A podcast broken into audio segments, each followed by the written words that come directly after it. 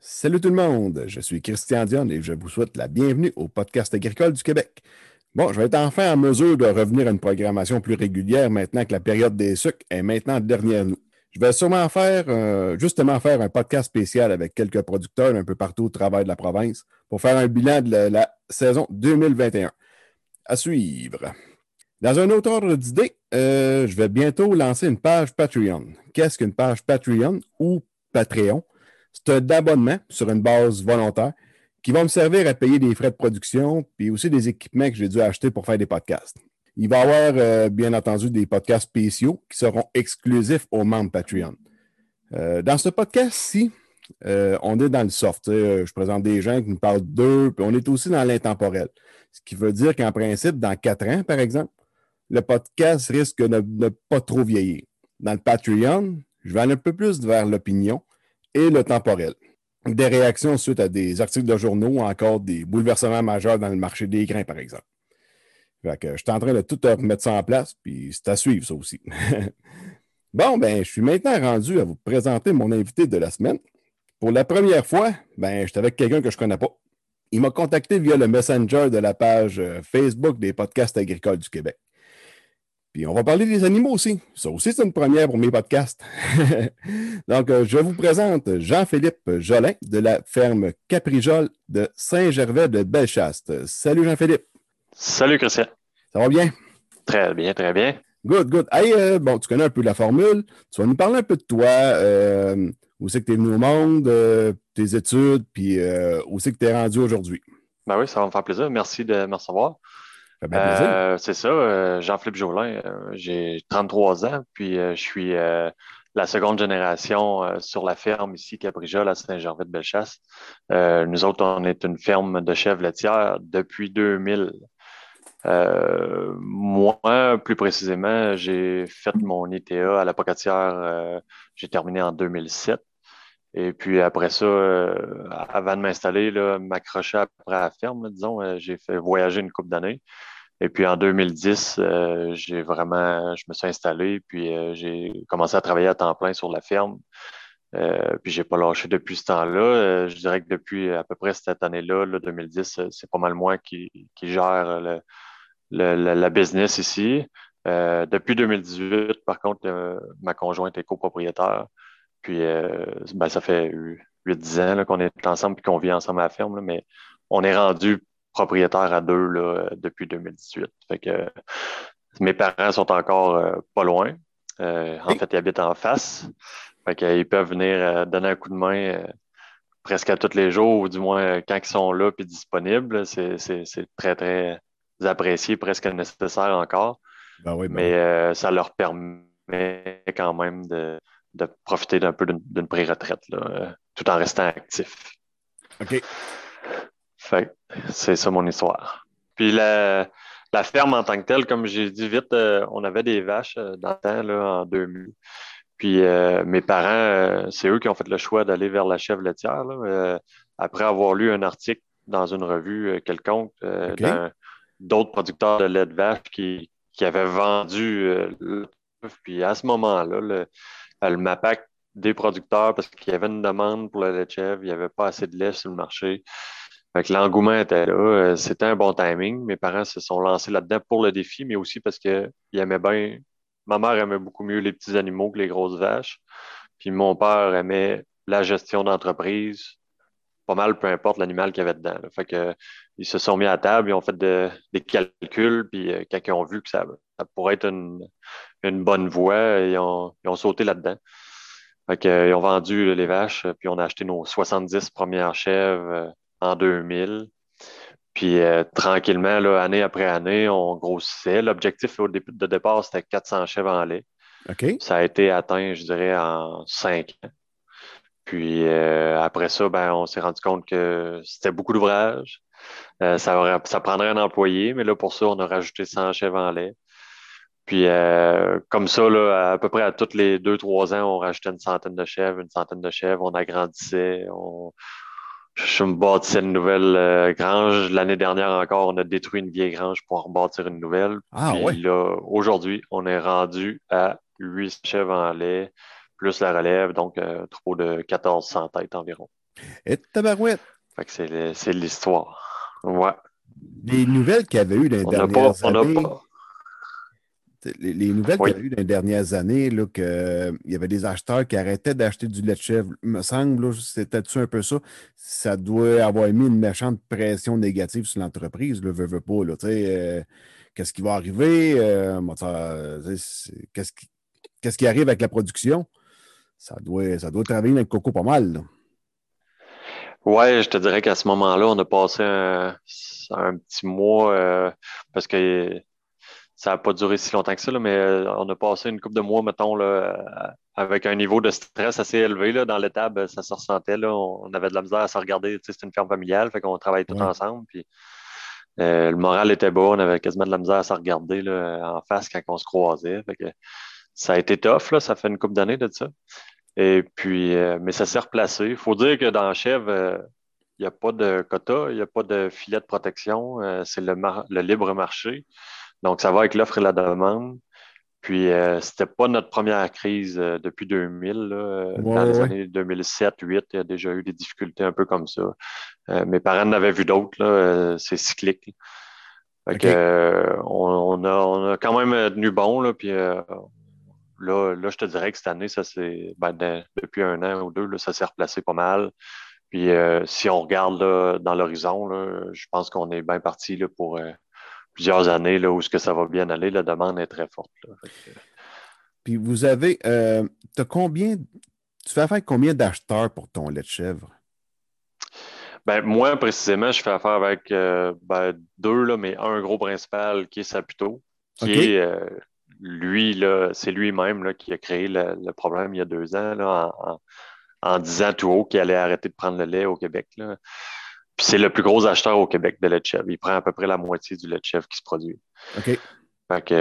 mais chaque producteur fait un peu. Euh, dans le fond, on a des contrats avec des acheteurs. On peut en avoir un seul contrat ou plusieurs contrats avec plusieurs acheteurs. Ça fonctionne un peu comme ça. C'est différent du quota, disons. OK. Puis toi, euh, c'est l'usine qui te paie le lait? Il ne passe pas par, euh, mettons, dans le lait de vache, bon, ben, c'est livré à l'usine, mais c'est l'UPO, la Fédération des producteurs de lait, les producteurs de lait du Québec, excuse, qui, qui, qui paye le producteur. Là. Toi, c'est l'usine qui te paie? Oui, exactement. Nous autres, c'est direct. Euh, donc, il faut. il y a moins de. C'est ça, on n'a pas de, de, fédération qui, qui, qui, qui nous gère tant que ça. L'usine nous, nous fait le chèque du lait, euh, puis c'est à nous aussi euh, de se débrouiller pour le transport. Ça, c'est un autre défi de la production. Chaque producteur doit se débrouiller pour le transport. Nous autres, la façon qu'on fonctionne, dans mon coin, on a une run de lait, là, un camion, un, forfaiteur qui, qui, fait du lait de vache le reste de la semaine, mais deux fois semaine, il, transporte du lait de chèvre. Fait qu'il fait 7-8 producteurs, puis il va livrer à l'usine de Saputo. OK. Que tu es où, l'usine de Saputo? Euh, il y en a une à Saint-Raymond-de-Portneuf, puis euh, il y en a une aussi à Plessisville, si je ne me trompe pas. Donc, euh, le, lait part d'un bar ou de l'autre. Mais Saputo, en fait, c'est le plus gros acheteur de lait de chèvre au Canada, puis je me demande si ce n'est pas en Amérique du Nord. parce qu'au Canada, en Ontario, il y a une coupe de grosses usines aussi, puis il prend au-delà de la moitié du lait de chèvre. Ah oui, tant que ça. Puis, pour ce qui est du, euh, du lait de chèvre, bon, tu produis à peu près combien de litres dans une année? Euh, cette année, on, va, devrait atteindre le 800 000 litres de lait produit avec mes 800 chèvres. Donc, euh, calcul vite fait, c'est à peu près 1000 litres par chèvre par année. Tabarouette. Puis, c'est combien de taux, le taux de gras à peu près dans le lait de chèvre? Oui, souvent le monde pense que le lait de chèvre est comme plus riche, mais en réalité, euh, les taux moyens de gras et de protéines sont plus bas que dans le lait de vache. Donc, euh, la moyenne va se situer peut-être à 3, 3, de gras, puis 3, 4, 3, 3 de protéines. 3.3, 3.4. Et puis, mais ici, on réussit à atteindre presque 4% de gras euh, en moyenne et 3,4 euh, de, protéines. Donc, euh, c'est pour ça, avec des meilleures composantes aussi, on est capable d'avoir un, prix un, peu meilleur. OK. Parce que le lait de chèvre, à part que d'être transformé en fromage, y a-t-il d'autres choses? Il y a des savons, mais je veux dire, du, du lait de consommation de chèvre, me semble, j'en vois pas à l'épicerie. Peut-être ouais, il y en a. bonne place. Ouais, souvent, il va être dans les aliments naturels ou euh, il ne sera pas à côté des litres de lait de vache parce que c'est pas la même clientèle. OK, OK. C'est des aliments plus santé. Là, fait que, euh, il y en a dans la plupart des épiceries, là, mais euh, sinon, des fois, il suffit de le demander. Mais il y a principalement deux compagnies là, qui, en, qui, en, fournissent dans les grandes épiceries, là, soit Liberté, puis la laiterie. Donc, ça, ça, ça, va être les deux sortes de lait, mais le lait à boire, euh, il est intéressant là, au niveau euh, digestibilité. Là. Il est plus facile à digérer là, pour la plupart du monde. Par contre, euh, son défaut, c'est que le lait de chèvre est vieilli comme un peu un fromage de chèvre. Donc, si le lait de chèvre n'est pas très frais, il va ressortir le, goût qu'on peut retrouver dans un vieux fromage de chèvre, ce qui est moins intéressant quand tu prends un verre de lait. OK, ben j'ai déjà, j'avais, j'avais déjà acheté ça une fois, un, 2 litres de lait de chèvre pour y goûter. Puis euh, j'ai pris une gorgée puis je ne l'ai pas avalé. non, je, je moi, je, je n'ai jamais vraiment acheté du lait de chèvre. De, ben, j'ai déjà goûté là, du lait de chèvre de magasin. Euh, mais par contre, si je prends mon lait de chèvre dans mon bol tank le matin, euh, c'est frais, là, ça n'a pas de goût. Là, puis tant qu'à moi, c'est meilleur. Là, c'est, moins, c'est moins lourd que le lait de vache. Ah, probablement. Il faut qu'il soit frais. C'est ça. Là. OK. Ouais. Ça, ça, ça vieillit mal, mettons. Ouais, c'est ça. Dans le fromage de chef, c'est ça qu'on veut, par contre. on veut qu'il se développe un goût. En tout cas, ça dépend de chaque personne, mais en général, les fromages affinés, on veut qu'ils développent la, saveur, le, goût typique des fromages de chèvre. Ça, c'est recherché. Euh, question de même. Je connais, vous, en êtes sûrement rendu compte, je connais rien là-dedans. Euh, ça t'arrive-tu de, chez vous de faire des bâches de fromage, comme qu'on voit une infirme laitière? Oui, oui, moi je peux m'en faire. Euh, ma blonde a suivi un petit cours de, fromagère. Euh, moi, j'en faisais un petit peu aussi. Euh, on s'en fait là, sur, le rond de poêle. C'est une petite recette là, dans le fond. C'est bien simple. fromage frais comme ça là, à tartiner de chèvre, c'est excellent. OK, tu fais pas de fromage en crotte, là? Ben non, on peut en faire, mais j'en fais pas. Mais tu sais, parlant de, de, de fromage, justement, une des particularités ici à la ferme aussi, c'est qu'on vend les produits à la ferme. On a un kiosque ah euh, libre-service au chemin. Donc, euh, c'est un, un, conteneur maritime qu'on a modifié là, comme euh, une section entrepôt. Puis l'autre section, ben, les gens rentrent. on a des frigos, des congélateurs pour la viande, des frigos pour le fromage. Et puis, ils choisissent les produits qu'ils veulent, ils payent eux autres mêmes, puis ils retournent chez eux. Là. Fait qu'on a. On, fait faire du fromage avec notre lait. OK par une fromagerie, euh, la fromagerie du terroir de Bellechasse, qui, est, qui est pas loin de chez nous. Fait on fait faire du fromage à forfait. Euh, wow! fait que ça, ça, permet de mettre en marché euh, quelque chose de plus que juste du lait pour ça plutôt. Ben oui, puis tu as de la viande aussi, fait que j'imagine que tous les petits mâles que tu les engraisses-tu pour la viande? Non, quelqu'un d'autre les engraisse, là, c'est pas on, manque de place pour, pour ce créneau-là. Là. Ça, ça, serait plusieurs mâles dans une année.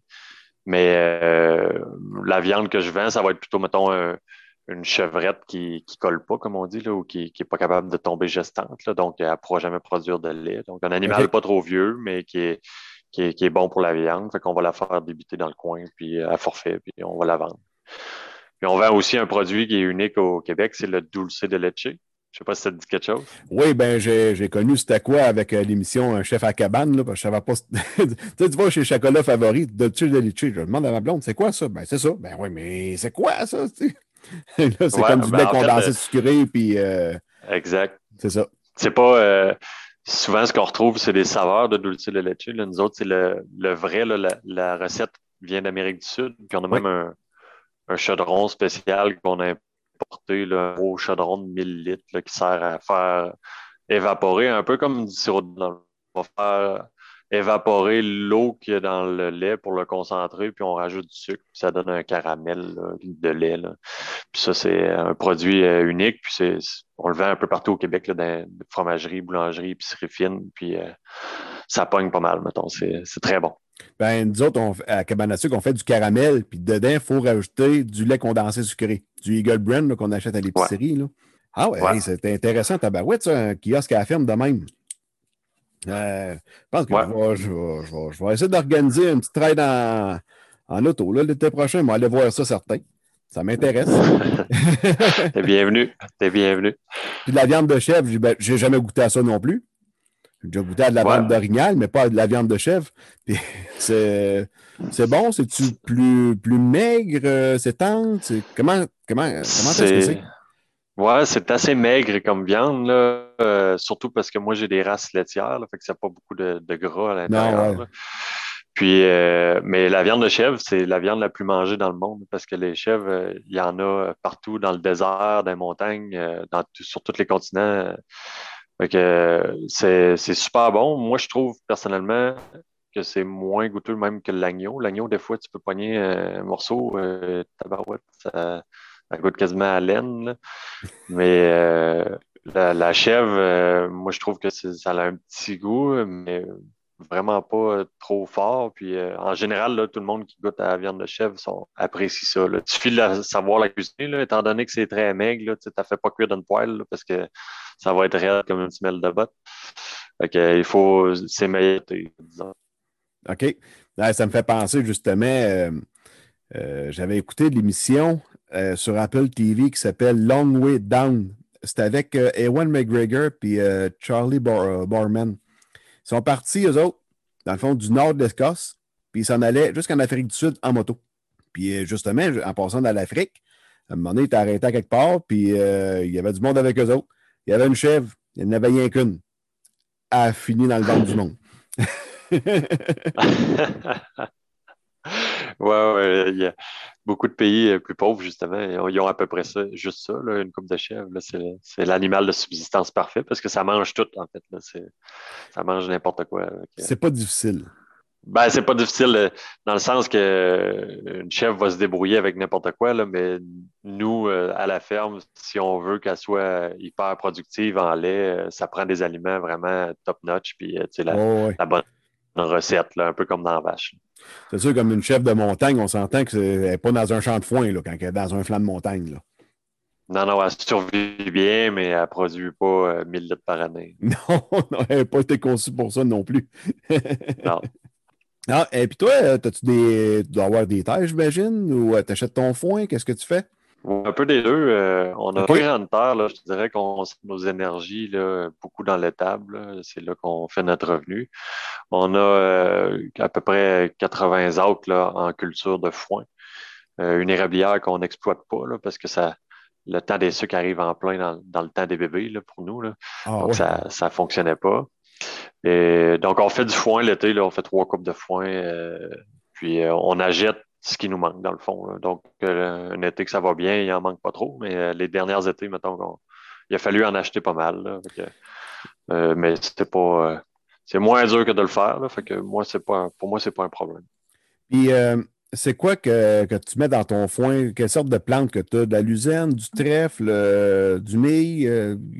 c'est quoi ton foin est composé de quelles plantes au juste? Oui, j'essaie de faire un beau mélange là, entre la luzerne, euh, le mil, la fétuque depuis une couple d'années, parce qu'avec les sécheresses, c'est pas mal la seule graminée qui résiste bien. Euh, du brome, euh, mais la, principale légumineuse, c'est la luzerne.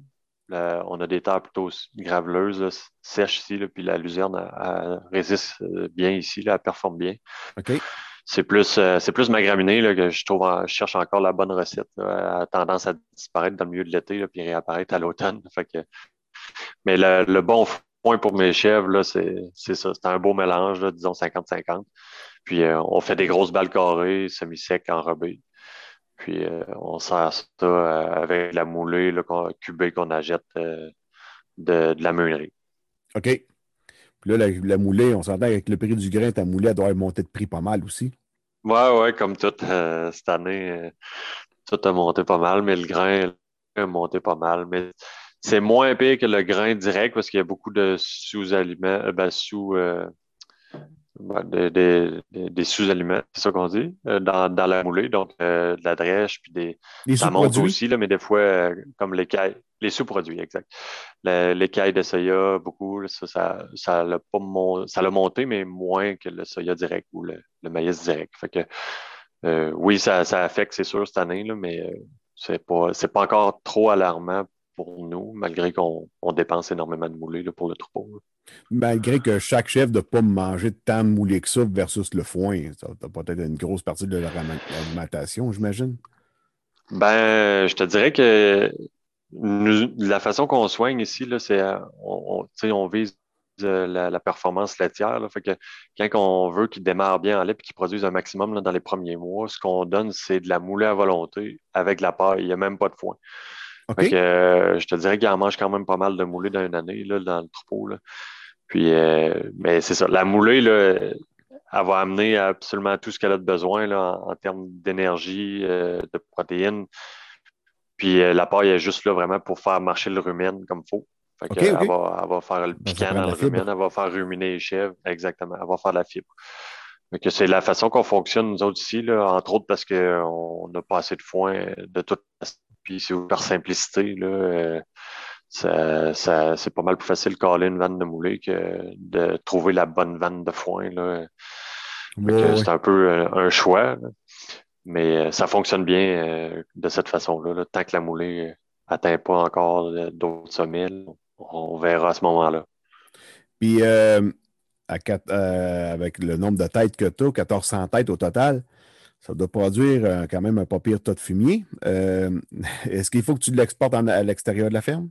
Oui, exactement. Vu qu'on a juste 80 autres, tu as, vite compris qu'on n'étend pas tout ça sur nos champs. mais ça, on, on, exporte quasiment le trois quarts de notre fumier. Il y a un, il y a un gars de, forfait dans notre coin qui a bien grande terre, puis qui est, il est très heureux de, recevoir notre fumier. Puis nous autres, ben, on est très heureux de ne pas y toucher, puis qu'ils disparaissent.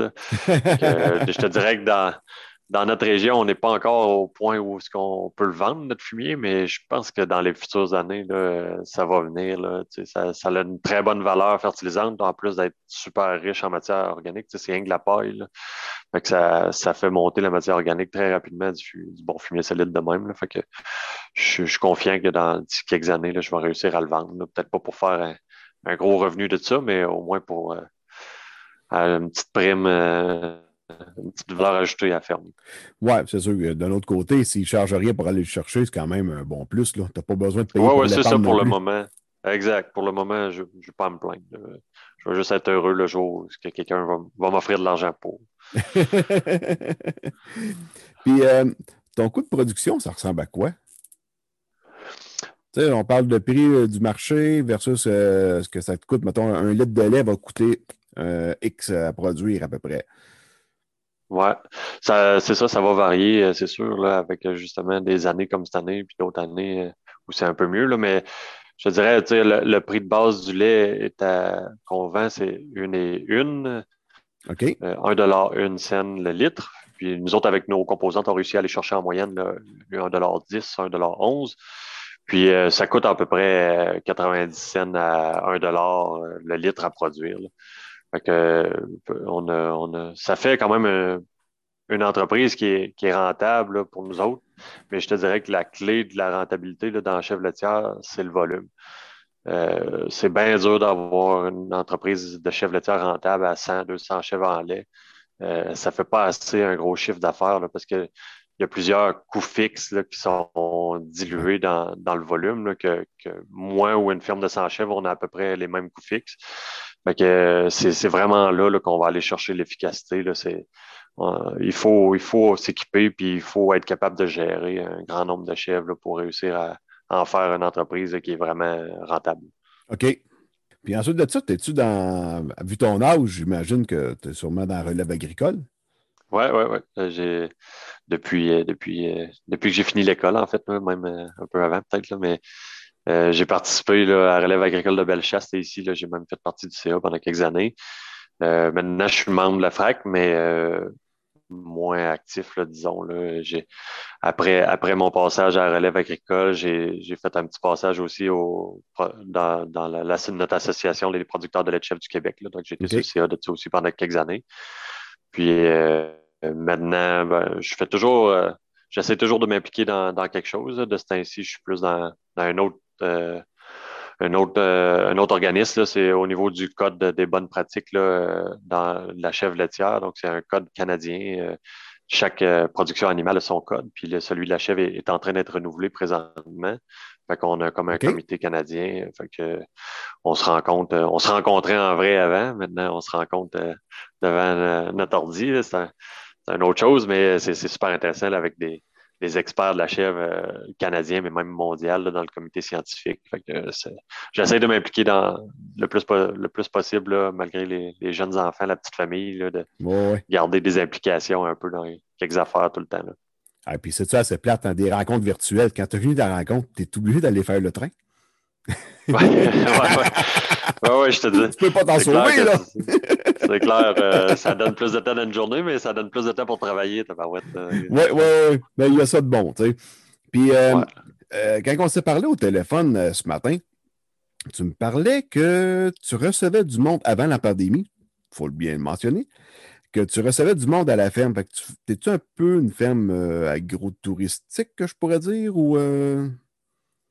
Non, justement, euh, euh, on ne veut pas devenir une ferme agro-touristique. Les groupes que je reçois de temps en temps, c'est des, souvent des, groupes euh, d'écoles comme de l'ITA ou des, des cégeps d'agriculture, des groupes de relève, des associations quelconques qui sont reliées à chèvres ou aux animaux. Fait que des fois aussi des, curieux, là, mais j'essaie de, parce que le temps est précieux, j'essaie de, de pas dire oui à tout le monde, malheureusement, même si j'aime bien ça recevoir puis jaser de la chèvre avec tout le monde. mais euh, des fois, il faut, euh, faut penser un peu à, nous autres puis notre entreprise, notre temps sur l'entreprise. Mais c'est ça, j'aime bien. Euh, je fais ma part quand j'ai passé à l'ITA.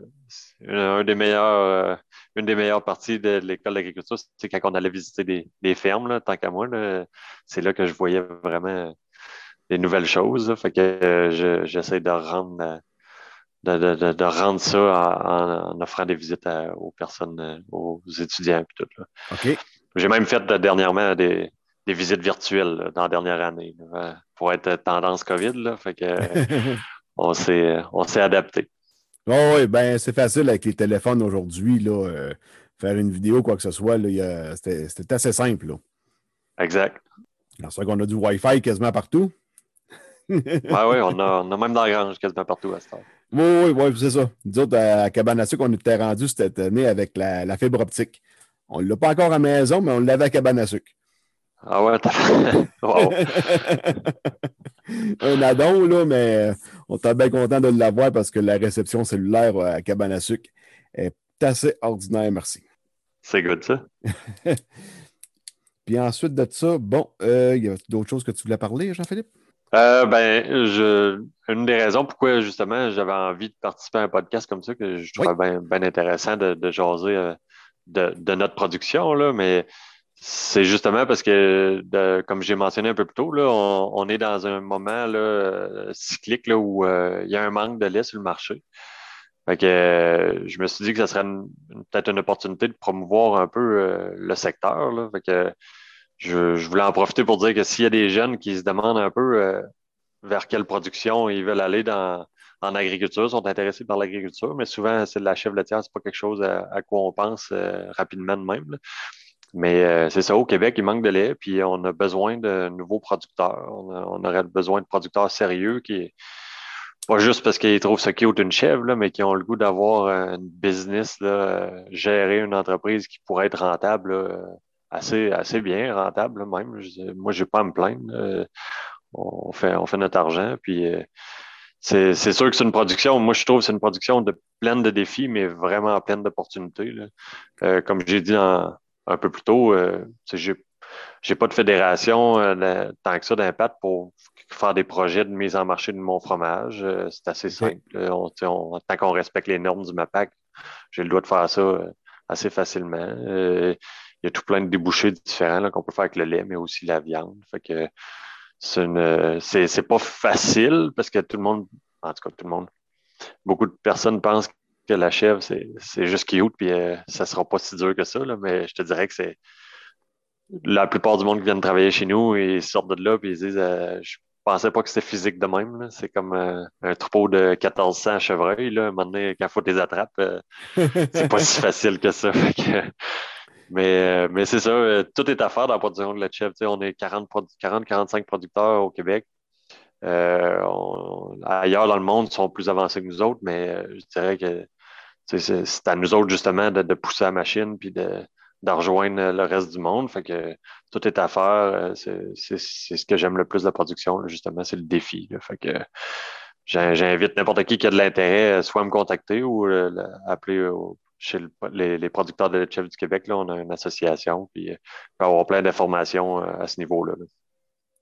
Puis quel pourcentage de lait de chèvre est produit au Québec par, au Canada? As-tu une idée de ça? comme le Québec le vache, Ouais, tu sais, comme dans le lait de vache, le Québec produit quasiment 50% je pense, au Canada. Dans le lait, dans le chef, ça, peut représenter combien environ? Ah, c'est même pas 10 Ah, OK. Euh, ça ben, pas mal ailleurs. Euh, vite de même, là, euh, le Québec, c'est autour de 7 millions de litres. Et puis l'Ontario, ils doivent être rendus pas loin de 50-70 millions de litres. Puis euh, là, il y a le reste du Canada qui en produit beaucoup moins, mais quand même euh, quelques millions ailleurs ici. Là, Fait que c'est pas, euh, c'est pas un gros pourcentage. Là. Au Québec, on est 40-45 qui livrent, puis en Ontario, ils sont 250, 280. Fait que c'est vraiment les, les, Ontariens qui sont les leaders là-dedans. Fait que quand Septo vous disait qu'il achèterait son lait ailleurs, il aurait fait se fournir en Ontario. oui, c'était clair. C'était même pas sous-entendu. À cette époque-là, euh, il y avait des surplus de lait en Ontario. Puis euh, les, grosses compagnies comme Saputo, mais tu sais, pas pour mettre le doigt sur Saputo, les, les, autres grosses compagnies ils font à peu près toute la même affaire, mais si euh, ils peuvent l'avoir moins cher de l'autre bord, c'est pas plus compliqué. Ils ont les usines, ils ont juste à renvoyer le fromage au Québec. Et c'est, fait que c'était, ça la game. Puis avec la dernière crise, il y a combien de producteurs qui ont quitté la production?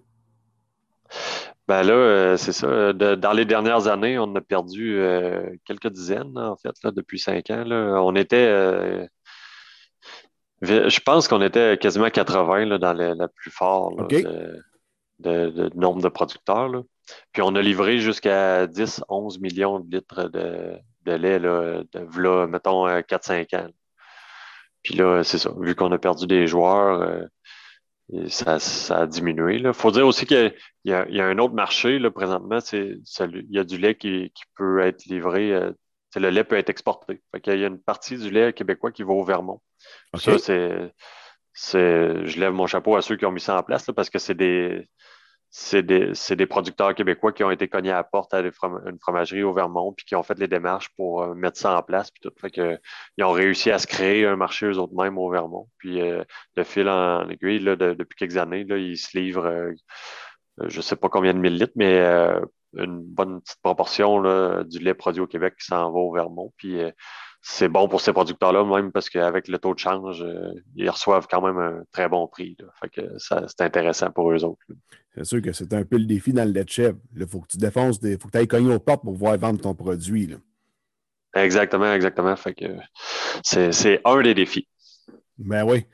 Ben, c'est un, travail difficile, mais moi, je trouve que la, chèvre, c'est un des avantages, c'est que c'est tellement des animaux. Euh, ben, ils sont, rapides, puis il faut, faut, être en forme pour travailler avec eux autres. Là, mais je dirais, ça a un petit côté attachant là, parce que c'est futé. Tu, quand ça te regarde, là, ça n'a pas l'air d'une grosse vache euh, Là, ça, tu vois que ça réfléchit, puis quand tu te promènes dans l'étable, les chefs, c'est ratoureux. Là, ça cherche tout le temps à faire des mauvais coups. Fait que, il faut, il faut surveiller nos affaires, là, mais ça, ça cherche l'attention vraiment. Fait que, moi, c'est le travail avec la chèvre, c'est un des, points forts de la, production, je trouve. Puis quand tu parlais euh, que, vous manquez de lait, dans, dans chèvre, j'imagine que louer une ancienne étape puis la transformer pour la mettre en chèvre, c'est quelque chose qui doit être assez simple, j'imagine? Ben oui, ben oui. Euh, dans le fond, euh, ça prend pas des. à part une salle de traite adaptée pour les chèvres. Mais sinon, le reste, là, ça prend une bâtisse, euh, idéalement là, assez grande, ça prend beaucoup d'espace. Puis pas trop d'obstacles à l'intérieur pour faire des grands parcs, des grands parcs, puis des allées d'alimentation. Puis c'est tout. Après ça, le fumier, c'est accumulation de litière. Fait que tu t'arranges pour être capable de rentrer là-dedans en tracteur, nettoyer euh, tous les deux, trois mois. Puis euh, le reste, euh, le tour est joué. C'est pas, pas plus compliqué que ça. Fait que la plupart, nous autres, depuis 2000, on toutes les, constructions ont été faites pour la chèvre. La, dernière vieille est tombée l'année passée, mais la plupart du monde vont se trouver un étable pour commencer en tout cas, puis la modifier pour quelques dizaines de mille, puis ils vont rentrer avec des chèvres là-dedans. C'est pas plus compliqué que ça. que ça, se fait très bien. C'est pour ça que je disais des, des gars de vache qui, chercheraient, mettons, une autre voie, quelque chose de différent que la vache et la ben, la, la, la chèvre laitière, moi, je pense que ça, ça mérite au moins de, faire quelques calculs si quelqu'un a de l'intérêt, puis de, chercher un peu plus d'infos parce que je pense que c'est un beau, euh, c'est une belle production. Yes. Puis toi, comment ça s'est topé chez vous? Euh, je pense que j'ai déjà visité ça. Moi, j'étais à l'école d'agriculture de Nicolette. Fait qu'il y en avait un producteur à Saint-Zéphirin. C'était pas, pas vraiment pas gros ce qu'il y avait. Mais je pense qu'il y avait comme des parcs, peut-être d'une dizaine de chèvres par parc. Après ça, il les amenait son salon de traite qu'il a fait en deux par quatre par plaquer trois quarts. Euh, C'est-tu arrangé de même un peu, tout? Ben, c'est sûr que là, au nombre de têtes que tu vas traire, on s'entend que c'est peut-être un petit peu plus sophistiqué que des deux par quatre puis un plaqué trois quarts. Oui, absolument. Ouais, on a passé cette étape-là. On a commencé de même, là, mais OK. Euh, ouais, ben, nous autres, euh, avec 800 chèvres laitières, là, on a des grands parcs de, de 120 chèvres. Fait que, on en met 120 d'un parc. Euh, puis il y, a, il y a sept parcs qui sont pour les laitières, le reste pour les chevrettes. Et puis, euh, le moins de bois possible, parce que la chèvre, euh, tu sais, quand on dit ça mange tout, ça, mange le bois, puis ça mange le plastique, puis ça passe à travers tout. Fait que le plus béton puis métal possible. On a des clôtures en métal, des murs de, murs, de six pieds de béton. Euh, avec ça, on est sûr que ça ça, ça passe pas à travers. Puis, c'est ça, c'est accumulation de laitière. Fait qu'on met de la paille à tous les jours pour que ça reste propre. Puis pour aller à la salle de traite, ben, c'est juste des jeux de panneaux là, dans le corridor. Tous les corridors, le corridor central relie tous les parcs puis amène vers une salle d'attente. Fait qu'on envoie le groupe de 100 chèvres au complet dans la salle d'attente. Euh, la salle d'attente est juste à côté de la salle de traite où euh, notre salle de traite, nous autres, c'est un double 30, sortie rapide. Fait que ceux qui connaissent un peu dans la vache, c'est un peu le même principe, mais deux rangées là, euh, QAQ, disons, là, de, de chèvres, où ce qu'il y en a 30 de chaque côté, puis on a 30 trayeuses chaque côté avec des retraits automatiques puis des balances à lait qui calculent la quantité de lait qui, est donnée à chaque traite. Les informations sont cumulées dans les ordinateurs. Puis, euh, fait comme ça, on peut faire une meilleure régie. Puis, quand les 30 chèvres sont terminés d'un côté, on peut lever ça, les 30, ils vont sortir d'un coup. On rebaisse ça, puis les, les 30 prochaines rentrent. Fait qu'avec avec cet équipement-là, on est capable de traire euh, au-dessus de 400 chèvres à l'heure. À un ou deux trailleurs, ça dépend des, périodes, mais euh, la plupart du temps, on est tout seul dans, le pit. Là. On, est, on est plus bas que les chefs. Les chefs sont à notre hauteur. Puis euh, on s'occupe de traire des chèvres, puis on fait on peut traire 800 chèvres en deux heures. Puis après la traite, c'est un bain de trayon à l'iode comme ou peut-être d'autres produits. Là? il me semble que d'autres dans le temps, c'était de l'iode qu'on utilisait. Après, euh, quand la, quand la n'est plus là, c'est-tu pareil dans la chèvre laitière aussi? Non, pas tout à fait. Là. Euh, je te dirais que la grande majorité des producteurs, même dans le monde, là, euh, fonctionne un peu comme nous, c'est-à-dire que tant et aussi longtemps que la chèvre est au sec et propre dans son parc, quand elle arrive à la salle de traite, il n'y a, rien qui se passe avant, rien après. C'est-à-dire qu'il n'y a pas de lavage du là, parce que la chèvre, normalement, elle ne se salit pas. Là. Elle se tient propre, puis le pied est toujours propre. Ah, ouais. Le trayon est toujours propre. Fait que, elle arrive, on branche la treilleuse. Quand il n'y a plus de lait, le retrait automatique, il y a des branches. Puis quand les 30 sont finis, elle s'en va. Nous autres, on ne fait rien avant, rien après. Fait que ça simplifie énormément la, traite. C'est pour ça qu'on réussit à traire 400 chèvres à l'heure. S'il fallait laver puis euh, mettre des bains de trayon après à chaque chèvre, euh, ça doublerait le temps de traite carrément. Fait que euh, non, euh, c'est un des avantages, c'est que c'est propre, les chèvres. Puis on n'est pas à ah, jouer dans, dans la bouse de vache tout le temps. Là. On peut travailler en, en sandales, puis on ne se salira pas.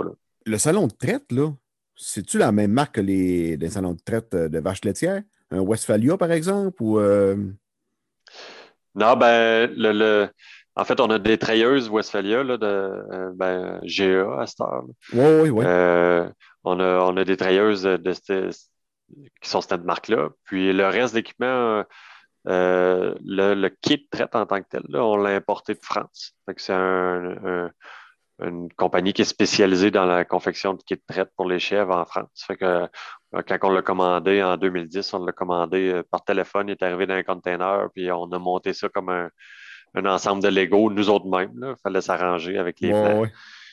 Puis après ça, ben, tous les équipements, la, tuyauterie, puis tout ça, ben, là, c'est une compagnie ontarienne qui se spécialise plus aussi dans la chèvre, qui nous a installé ça.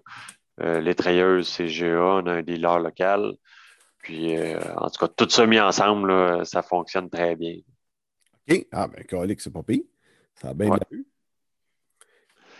L'idée, c'est d'être efficace. Ben, t'as pas le choix, là, à 800 chèvres, là. Puis là, vous avez, toi, tes parents, ta, conjointe, vous n'avez pas d'autres employés à bord de ça? Oui, on a, habituellement, on a un employé à temps plein, là. Je te dirais que depuis, euh, depuis un petit bout, c'est plus dur de trouver des employés à temps plein. Fait qu'on mais euh, ça se gère bien là, à, deux, trois. C'est juste que l'employé euh, nous assure des, des, fins de semaine plutôt que de travailler tout le temps. dans, dans, le meilleur des mondes, là, on, a habituellement une fin de semaine sur deux de congé. Puis euh, dans quand même des semaines pas surchargées, là, je, me considère quand même chanceux. Là. On pas on n'est pas débordé par l'ouvrage. On est, on est à jour, puis euh, ça, fonctionne bien avec l'équipe qu'on a. OK. Puis euh, quand tu disais plus au début de podcast, je te dirais que euh, tu que les, tes chefs vont en coucher, surtout dans, le temps des sucres, par exemple, est-ce que c'est quoi? C'est-tu la, moitié de la production qui tombe en qui tombe gestante ou Oui, oui, tu es en plein dedans. ah oui, tant que ça. La, fonction, la, façon qu'on fonctionne, nous autres, c'est qu'on a deux périodes de mise bas. On a la moitié au mois de mars, puis la moitié au, mois de septembre. De cette façon-là, on, a une production là, pas égale à l'année, mais on produit du lait à l'année. Puis euh, c'est ça que les usines nouvelles, dans le fond. Fait qu'on on a une petite baisse de production là, en été, puis en plein milieu de l'hiver, euh, dû au tarissement d'une partie des chèvres. Mais euh, après ça, en mars, c'est le baby boom. Là, on a 400 mises bas en un mois. Puis même chose en septembre. Fait que là, on repogne un pic à ce moment-là. Donc, dans le fond, tu n'as pas de châssis après les bâtiments, des jeux de lumière? Oui, exactement comme dans le mouton, là, on fait de la photopériode. Fait que, on, leur fait croire que c'est l'automne parce que c'est un peu comme euh, le chevreuil, dans le fond. ça, ça couple à l'automne, ça met beau au printemps en temps normal. Fait qu'on a la moitié du troupeau là, qui, est, qui est en saison normale, disons puis l'autre moitié qui est désaisonnalisée, c'est-à-dire qu'on joue avec les lumières pour leur faire croire que c'est l'inverse, puis on les accouple au printemps pour qu'ils mettent bas à l'automne.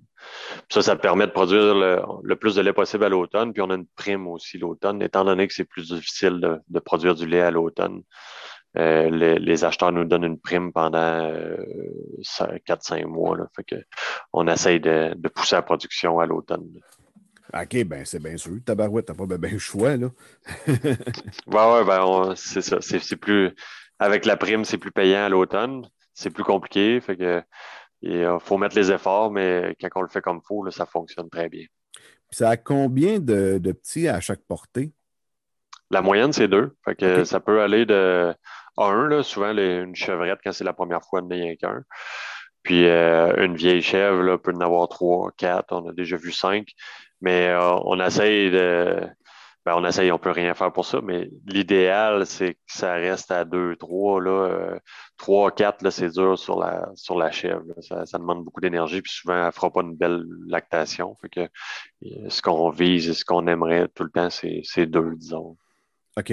Puis, as-tu, euh, c'est-tu de l'insémination artificielle ou euh, tu envoies un bouc dans le parc, puis lui, il a du fun?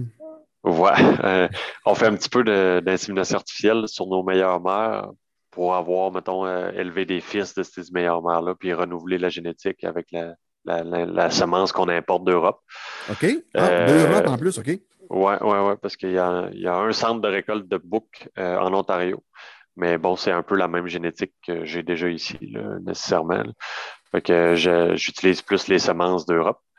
Puis, euh, mais la grande majorité du troupeau, c'est vraiment naturel. C'est-à-dire que quand c'est le, le bon moment, d'ailleurs, ça fait une semaine et demie là, que j'ai mis les boucles ce printemps pour avoir mes mises bas d'automne. Ben, ce que je vais faire, c'est que dans un parc de 120 chèvres, je vais lâcher 3-4 boucles. Puis euh, eux autres vont, rester là pendant un mois et demi. Puis ils vont s'assurer que le travail est fait comme il faut. Est-ce qu'il y a des, euh, des, batailles entre les boucs?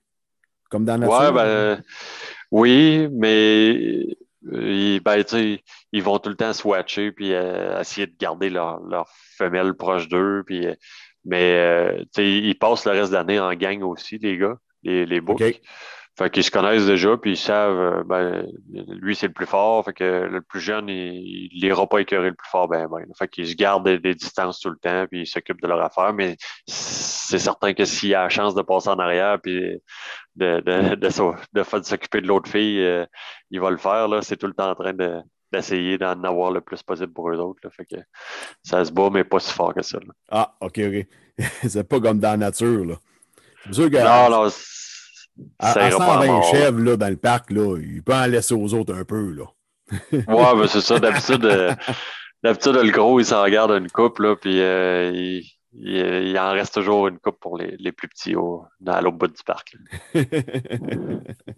bon, ben, ça va être pas mal tout pour aujourd'hui. Puis, euh, un gros merci, Jean-Philippe, pour la production de chèvres laitières. Je, je connaissais pas ça, mais pas du tout. J'avais déjà visité ça une fois, mais ça s'arrête là. Puis c'est bien ça, ça, des Chevrolets et non des Chevrolets. Ça, je connais ça. exact. Donc, euh, ben, un gros merci encore une fois. Puis je vous dis à la prochaine, tout le monde. Bye bye.